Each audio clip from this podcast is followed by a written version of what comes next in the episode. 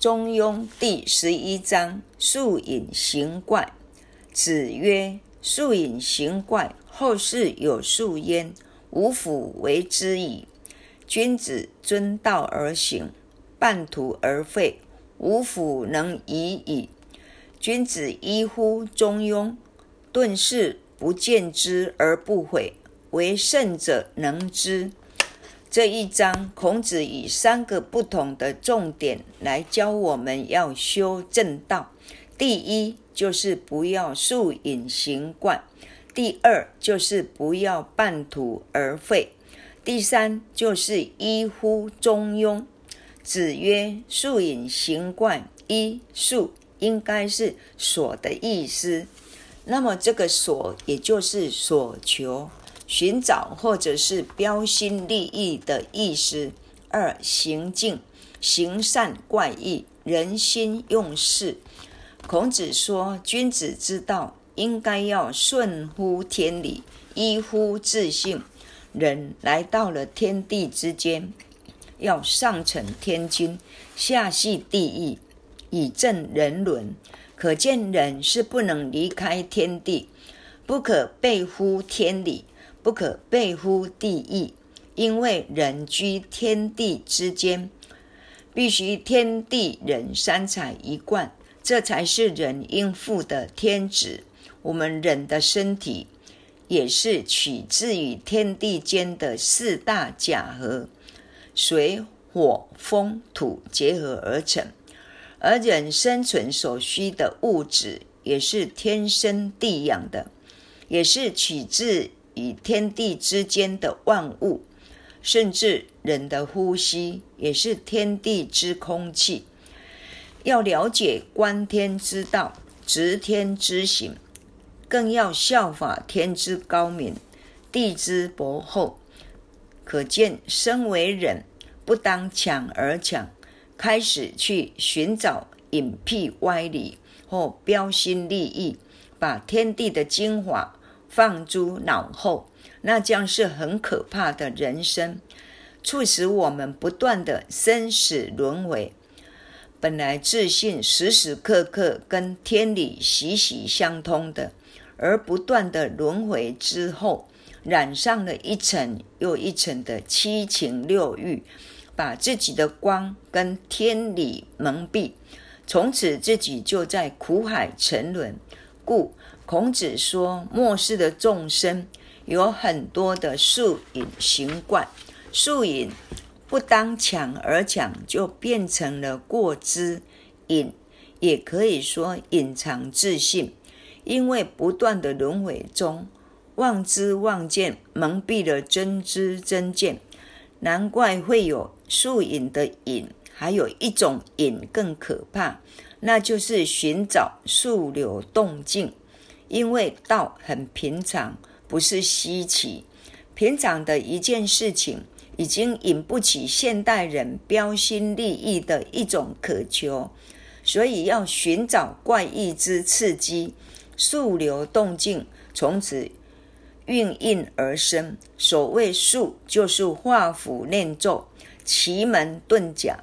道实在是很平凡，道就是我们本来的面目，道是无形无相的，而我们修道是内敛的。一直在寻找自己的错误，所以修道不是外求的，不是去画虎练咒、奇门遁甲、飞天钻地、呼风唤雨、点石成金、撒豆成兵。末世有这些树影与树流动静的太多了，而统统要来诱拐我们修道人，这对修道人。一则喜，一则忧。忧的是什么？就是必须要站稳自己的立场。喜的是什么？老前人说过，到快要接近成就的时候，就像水果将要成熟之时，外有烈阳狂风的侵袭，还有鸟要来吃，虫要来咬，在这最重要关键的时刻。道心一定要坚定，道果即将成熟时，外面的旁门左道也一直的出来。所谓道高一尺，魔高一丈。这时候如果还对道体悟不深，术一出来马上被拐掉。所以非考无以显其真，用这些考来显露你的真；非魔无以见其诚，用魔考来显现你的真诚。后世有数焉，无辅为之矣。一后世是来世；二有数焉，有记载传述。后世指的是末世。现在很多修道都是偏了。行为非常的怪异，背乎伦常，离开中庸之道的作为。后世有述焉，有记载传述，无辅为之矣。孔子说：这些不合天理良心、五伦之道的事，我不会去做。君子遵道而行，半途而废，无辅能已矣。君子这里指。伦人君子也是能够彻悟人生真谛的君子。二，遵道而行，顺着正道而修而行。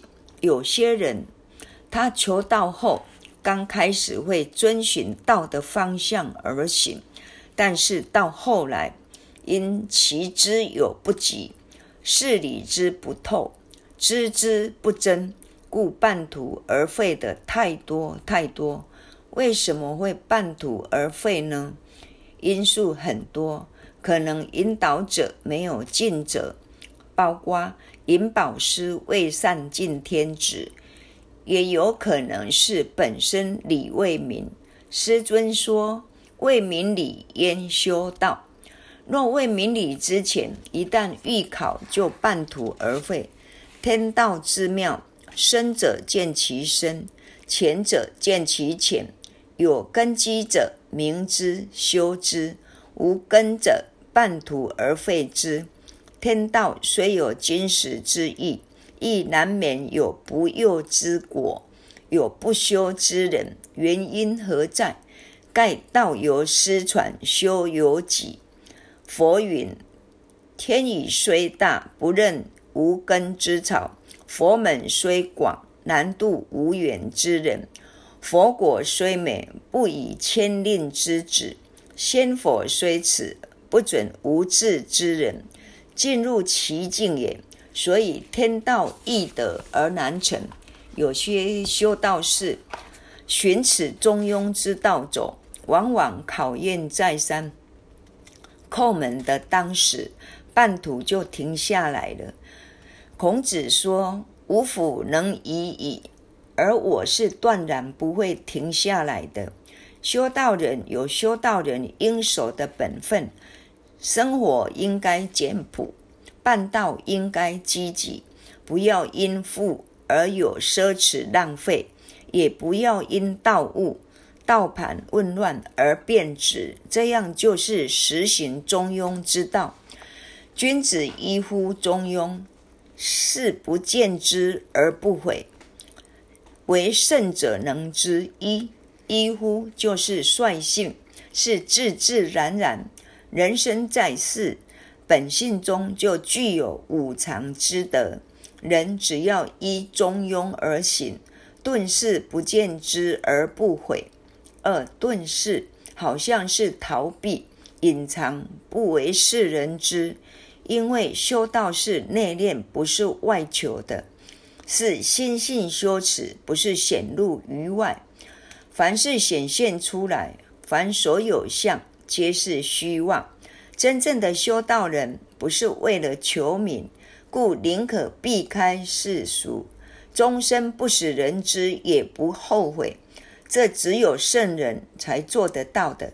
所以，君子一旦依乎中庸之道，如如实己尚能推行道务时，就尽量发挥推行道务；若时穷是逆，不容许推行道务时，就顿世不出头，但内心还能平静不后悔。